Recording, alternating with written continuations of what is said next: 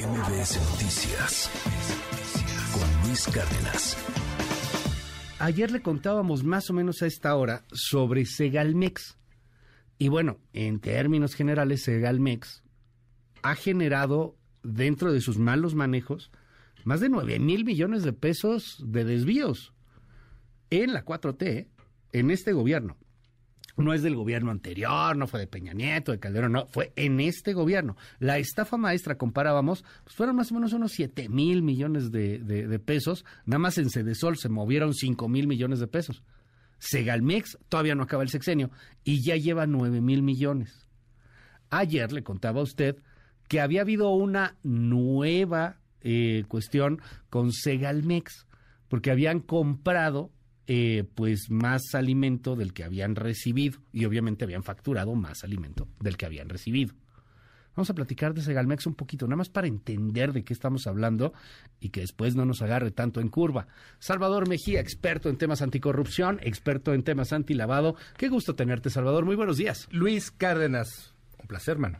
No, hombre, qué gustazo. El gusto es mío, pero a ver, Ajá. hemos Segalmex. ¿Qué es eso? Hemos Híjole, a ver, te la voy a cambiar. Te, la voy a cambiar. Ajá. No es que es, no es que es que sea o que llegue a ser eh, Segalmex, Ajá. sino por qué le tiene que interesar a la audiencia.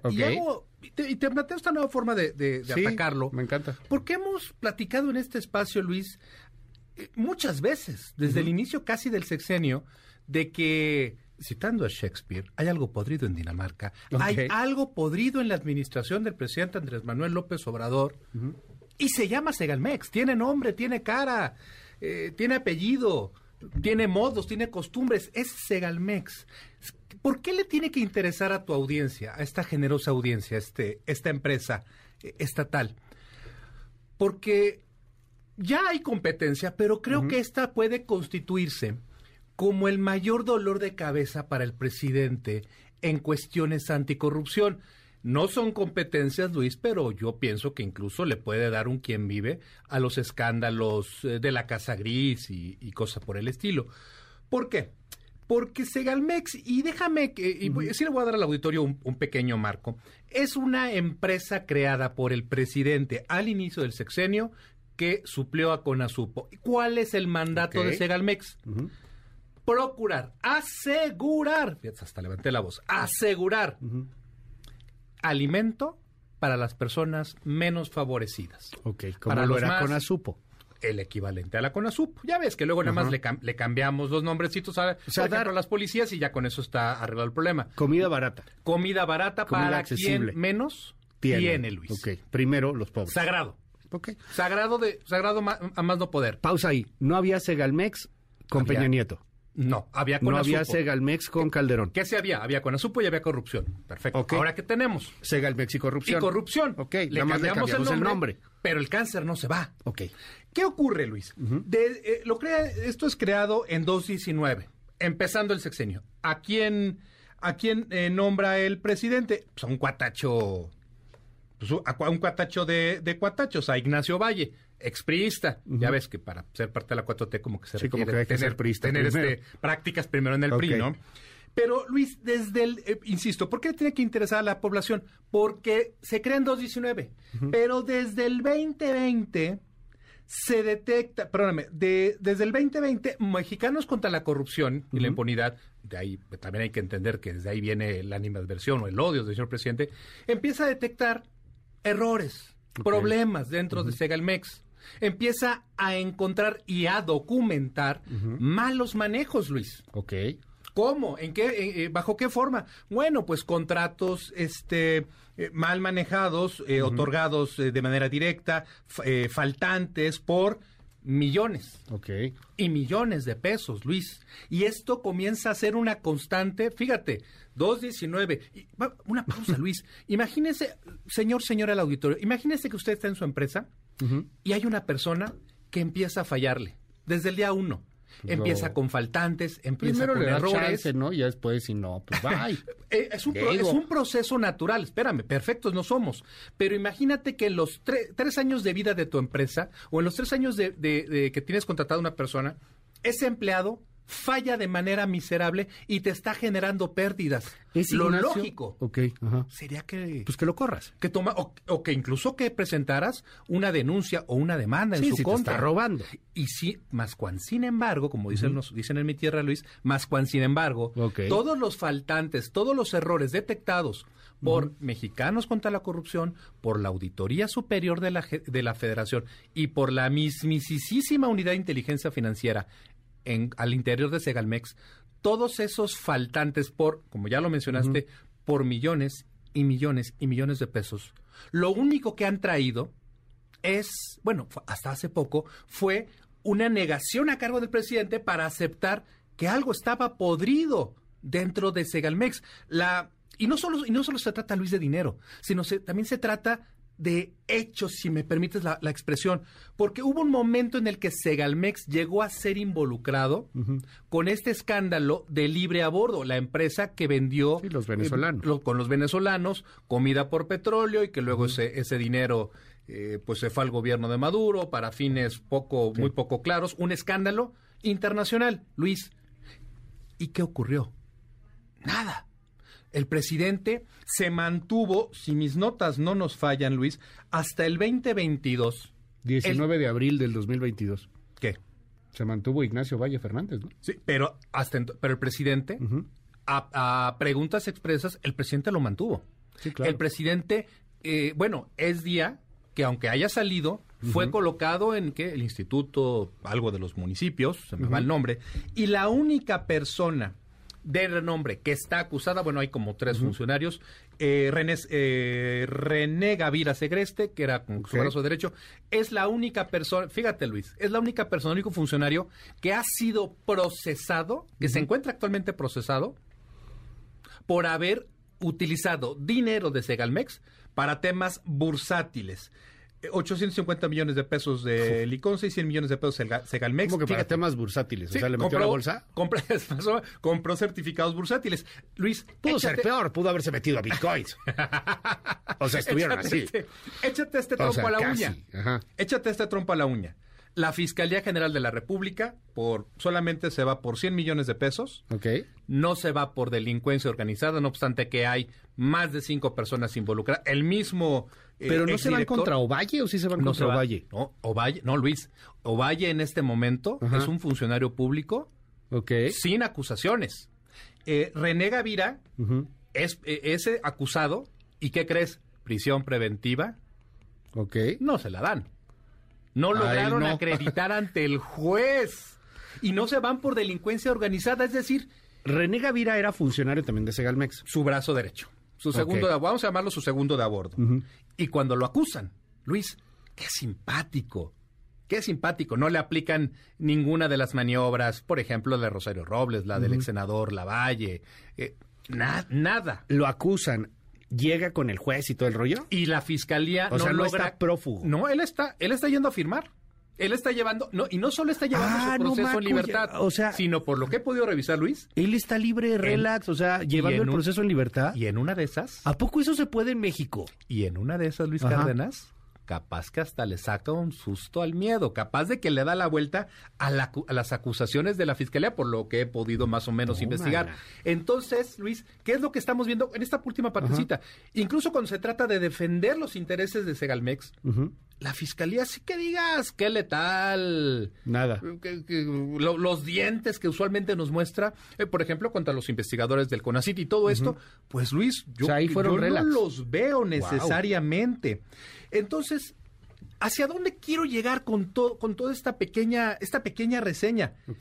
Que desde el día de su creación, Segalmex presuntamente ha sido útil, y digo, de verdad digo presuntamente porque ya no sé qué va a pasar con la fiscalía, presuntamente, Luis, ha sido utilizada sistemáticamente por funcionarios eh, designados y protegidos por el presidente, ha sido utilizada para extraer dinero de las arcas públicas. A ver, eh, ahora, da- dado este concepto, déjame ir así con preguntas muy directas. ¿Cómo le hicieron para sacar la lana? ¿Cómo le hicieron para sacar... por algo, Luis, se le está empezando a llamar. Casi 9 mil millones de pesos. Luis. O más de 9 no mil voy millones de pesos. No, no te voy a inventar el hilo negro. Ajá. No en balde, y esto creo que es de lo que más les está doliendo. Sí. No en balde se les está llamando la estafa maestra de la 4T. ¿Por qué? Porque le están dando, sorpresa, sorpresa, le están asignando contratos una y otra y otra vez a empresas Fantasma. fantasma, empresas fachadas, empresas factureras que reciben el dinero y lo sacan por medio de uso de efectivo. O sea, pero no hay nada nuevo bajo el sol. No estoy O sea, no inventándome están nada. porque en su momento, digo, perdón, pero, eh, y, y no estoy aplaudiendo, ¿eh? Pero el, el- la estafa de Javier Duarte, de César Duarte, de Roberto Borges, la misma estafa maestra, pues era relativamente nueva, o sea, crear No- empresas fantasma no te este las rollo, ¿no? todavía, ¿no? no, todavía no, bueno, O sea, no había nada. bueno, a ver, espérame, espérame, espérame. Hoy es el mismo esquema. Aclaremos algo. Eh, to- todo el tema, a mí hace muchos años una persona Ajá. me explicó el tema facturero dentro del gobierno. Me decía, es la mejor manera de robar. No tenemos que justificar salidas raras de la lana. No, no. Asignamos contratos y las empresas se encargan de eh, pulverizar los recursos, de sacarlos. Es, es la mejor manera para robar. Esto me lo platicaron hace ya eh, en pleno sexenio de Peña Nieto, ¿no? Cuando era el boom de los factureros. Llega toda, todo el ecosistema. Que pues en teoría está todavía sujeto a, a- a litigios y crean esta estructura durante el sexenio de Peña, insisto, para poder obtener contratos, sacar recursos y pulverizarlos. Y sí, Luis, ahí sí te la concedo al 100%. Más de uno preguntó, bueno, ¿y esto con qué se come? ¿Esto qué es? Pero en este momento, después de que ya estuvo involucrada la Fiscalía General de la República, el Servicio de Administración Tributaria, la Procuraduría Fiscal de la Federación y la Unidad de Inteligencia Financiera, espero no estarme brincando. Bueno, vamos a mencionar al Ejército, ya bueno, todo- en una de está. esas. Estamos hablando de las cuatro insta- este, las cuatro instancias, Luis, auditorio, que están encargadas de vigilar los crímenes financieros. Me estás diciendo que a tres años de la instauración del gobierno de Andrés Manuel López Obrador, con las armas legales contenidas en la reforma penal fiscal del 219, con todo el expertise, con todo y todo, no hemos sido capaces de detectar dentro pero- de nuestra misma administración Ajá. la misma dinámica A de eso la es lo que voy. maestra. Sí, o sea, digo, de- de- dejando tecnicismos de lado, este, mi o sea, madre santa, ¿cómo no? entremos como al, al asunto Ajá. de es, Te es lo mismo. te o sea, un contrato. Estoy viendo esto, por ejemplo, de ayer. Ayer se publica en la Reforma, vamos, Sí. pero, o sea, realmente está en Mexicanos contra la Corrupción y Impunidad, que son los que han documentado es- es todo el fraude de Segalmex. Esa, esa palabra. como lo hizo. Animal Político en su momento con la Con- estafa maestra, ahora lo ha hecho Mexicanos contra la Corrupción y la No son Impunidad. asegúnes. Están, están sí, sacando están ahí los datos, datos, duros y datos. concretos. A ver, por ejemplo, en esta, en esto lo de ayer, lo de las 25 mil toneladas de azúcar de Segalmex. Que o no sea, lo llegaron. que hacen, que no llegaron, que nada más llegaron 7 mil, tengo entendido. O sea, lo que hacen es, van con una persona de escasos recursos, le dicen, oye, vas a ser accionista de una empresa. Te Esa doy persona de 50 escasos pesos. Te doy 50 pesos, literal. Este, literal. Vas, a- vas a 50, figurar 500 como el accionista Eres el dueño del... del- de, de esta empresa en un domicilio perdido en, Te vendo en Iztapalapa, en la Gustavo Amadero, en Yo le digo, lado. o sea, yo, yo le vendo a Segalmex, le facturo 25 mil toneladas de azúcar y nomás entrego Ah, 7 mil, pero espera, pero, pero- me pagas las 25 Pero mil. espérate, pero un momentito. No, estoy totalmente de acuerdo, pero Ajá. para que la audiencia también eh, le Sí. eche un poquito más de ojo, hay un proceso previo que es la creación de las empresas. ¿Qué diablos está pasando con los notarios, Luis? Ok. ¿Cómo me dices? ¿Cómo te atreves a decirme que esta empresa es, vamos a, entrecomillado, legítima, cuando claramente en la credencial del lector Sí. de la, el dueño, Ujú. me sales con que es una persona con una escolaridad primaria. Ah, Pues ahí se pueden defender. Pues yo doy fe. Por e- no. Yo doy fe de no, que está diciendo este señor Luis, que viene a hacer eso, ¿no? Luis No Cárdenas lo López, que van a no. decir ellos. Te- ahí te va. Argumentos. Ahí te va. Por algo existe la ley antilavado.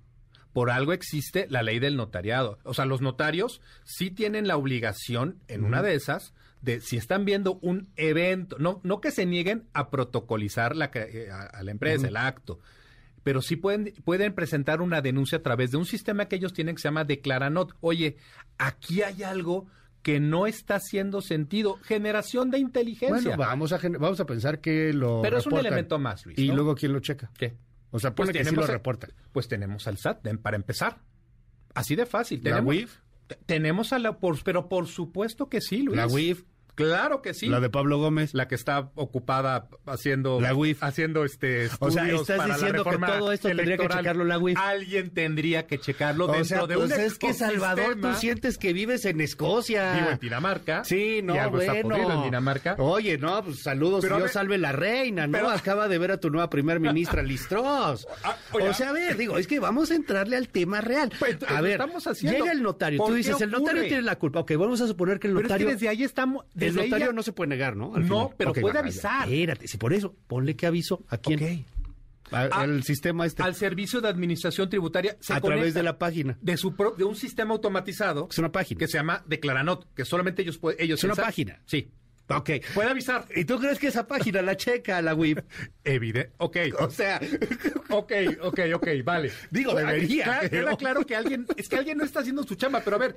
para no, para un no... friego no están haciendo su chamba. ¿Sabes quién sí está haciendo su chamba y la está haciendo muy bien? Los defraudadores. Esta bola de defraudadores. La, la verdadera por delincuencia organizada, Luis de varos. O sea, y no lo logra nadie. Está increíble. deja, déjame continuar con tu, con tu análisis. Sí, sí, sí, sí, De entrada, crea, buscan a prestanombres.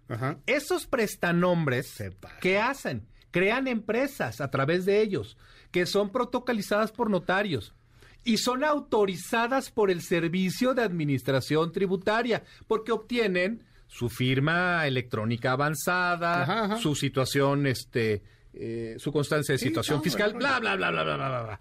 Y comienzan operaciones. Y los bancos, Luis, los bancos que realizan investigaciones de debida diligencia, otra vez, ves una...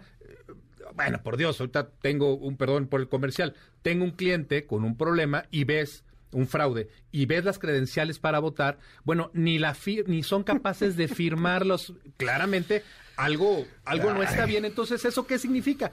Que alguien falló en todo el proceso, Luis, en todo el proceso alguien dejó de hacer su trabajo. ¿Alguien o todos? O todos. Una falla sistémica. Ahora, de ahí vamos a brincar a otra etapa. Esa fue la creación, la operación. Te doy un contrato. Yo, Segalmex, te voy a dar un contrato a ti, Luis Cárdenas Enterprise, que tienes un domicilio perdido en una ciudad. Sí, un paraje, un, en un paraje, terreno público. Como es la constante. No son en los grandes corporativos donde escondes a la empresa fantasma. La, sueles meter en en pequeñas poblaciones perdidas de la mano de Dios sin poder demostrar que tú te dedicas a eso, que tú tienes las capacidades técnicas, económicas, no puedes demostrar la viabilidad del negocio y sin embargo, Segalmex te otorga contratos millonarios. De 456 millones de pesos. Lo del azúcar. Nada más. Ojo, Luis, auditorio, estamos hablando de. A ver, el más para que nos, nos entendamos, fueron 465, perdón, millones de pesos que le dan a una empresa que crearon servicios integrales Carrejín y que tiene un ama de casa de un sector bien, bien humilde. Ay, mira aquí, la, señora de repente tuvo... Y que el día este de mañana, y no le estoy cantando mala mala, mala leche a la señora. El día de mañana puede haber una carpeta de investigación ah, en contra de la señora. Se van a, y, prisión, prisión, preventiva oficiosa para la señora. Claro, sí, la doña es así. Es, la doña se va, se, va, se va al ah, bote. qué, curioso, aunque tenga un contrato de 465 millones de pesos, esa doña es pobre porque le dieron mil pesitos, o en un caso, bueno, diez mil pesitos no, ni diez, para firmarle. No, yo también creo que ni diez. ¿eh? Los testimonios de la estafa maestra recopilados en Animal Político hablan de mil pesos. Exactamente. 500 pesos. 500 pesos. 500 pesos. ¿Por qué? Porque aunque no nos parezca a nosotros, esos mil pesos son maravillosos para esas personas que, se encuentran en situación de tanta necesidad. Pero de ahí, Luis, viene la bronca. ¿Y qué pasa con ese dinero? Ese dinero lo empiezan a fragmentar en otras empresas o lo empiezan a sacar en efectivo y se le pierde el rastro al dinero. Luis, eh, por azares, me imagino que de tiempo, déjame, déjame intentar dar una, una conclusión de todo este problema. Porque la parte técnica, la verdad es que con que veamos todo lo que ocurre en la estafa maestra, ahí ya vamos a tener una radiografía más o menos clara de cómo se va moviendo la lana. Uno, porque yo decía al inicio, ¿por qué le tiene que interesar al auditorio este caso? Porque es, yo creo, uno de los, se va a terminar por constituir como uno de los peores escándalos en materia de corrupción del sexenio del presidente Andrés Manuel López Obrador. Obrador. Olvídate de Dos Bocas, olvídate del Tren Maya con todas las grandes broncas que trae, que se puede entender como algo mesiánico, faraónico, una decisión. Bueno, acá ya lo que ya tenemos son acciones de delincuencia organizada. MBS Noticias con Luis Cárdenas.